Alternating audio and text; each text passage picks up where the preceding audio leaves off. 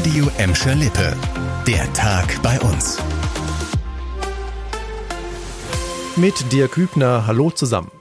Kein Bus fährt am Gladbecker Oberhof ab. Das gleiche Bild heute auch am Zopp in Bottrop. In Gelsenkirchen sind U-Bahnhöfe und Bushaltestellen verwaist. Es ist schon wieder Warnstreik im Nahverkehr, der zweite schon in dieser Woche. Und wieder sind Bogestra, Festische und damit tausende Pendler bei uns betroffen. Busse und Bahnen bleiben den ganzen Tag im Depot und fahren morgen erst wieder. Die Gewerkschaft Verdi will, wie sie immer sagt, den Druck auf die Arbeitgeber im Tarifstreit im öffentlichen Dienst erhöhen. Die Gewerkschafter wollen eine Gehaltserhöhung von 10,5 Prozent durchsetzen. Das Angebot der Arbeitgeber liegt deutlich drunter. Erst Ende des Monats soll weiter verhandelt werden und bis dahin müssen wir uns wohl noch auf den ein oder anderen Warnstreik einstellen. Der nächste ist schon am Mittwoch kommender Woche. Dann gibt es Streiks in städtischen Kitas und sozialen Einrichtungen.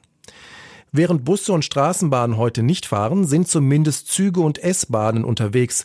Doch das Warten auf die Bahn kann eine ganz schön unangenehme Sache werden. Denn einige Bahnhöfe in Gladbeck, Bottrop und Gelsenkirchen sind nicht gerade in einem guten Zustand. Das steht im neuen Stationsbericht des Verkehrsverbundes Rhein-Ruhr. Von insgesamt 13 Haltepunkten bei uns schneiden nur fünf zufriedenstellend oder besser ab. Bei den anderen lautet das Urteil verbesserungswürdig. Das betrifft zum Beispiel den Bottropper Hauptbahnhof oder den Haltepunkt Treffpunkt Gladbeck Ost. Die beste Gesamtbewertung hat der Bahnhof Gelsenkirchen-Hassel bekommen.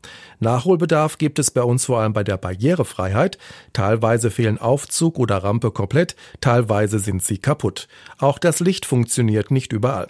Alle Ergebnisse aus unseren Städten findet ihr auf radioemscherlippe.de. Verkehr und Klimawandel gehören zusammen. Das wurde heute Nachmittag in der Gelsenkirchener Innenstadt deutlich. Da wurde es laut für den Klimaschutz. Die Aktivisten von Fridays for Future hatten zum Klimaprotest aufgerufen. Die Demo startete auf dem Heinrich-König-Platz. Deutschlandweit waren heute über 180 Aktionen parallel zum Warnstreik im öffentlichen Nahverkehr. Und da ist wieder die Verbindung zum Thema Verkehr. Auch die Gelsenkirchener Klimaaktivisten stellen sich hinter den Arbeitskampf bei der Bogestra.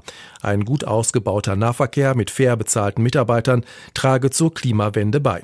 Fridays for Future fordert auch, dass das Bus- und Bahnfahren für die Kunden kostenlos sein soll.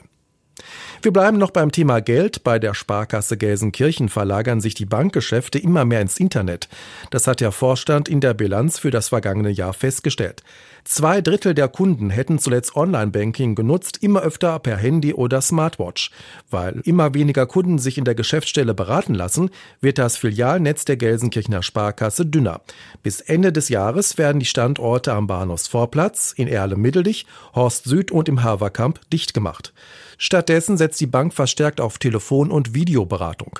Geplant ist auch der Einsatz von künstlicher Intelligenz. Auch im vergangenen Jahr hat übrigens die Sparkasse wieder Bildung, Kultur, Umwelt und Sport in Gelsenkirchen unterstützt. Insgesamt hat sie dafür 4,3 Millionen Euro ausgeschüttet. Das war der Tag bei uns im Radio und als Podcast. Aktuelle Nachrichten aus Gladbeck, Bottrop und Gelsenkirchen findet ihr jederzeit auf radio und in unserer App.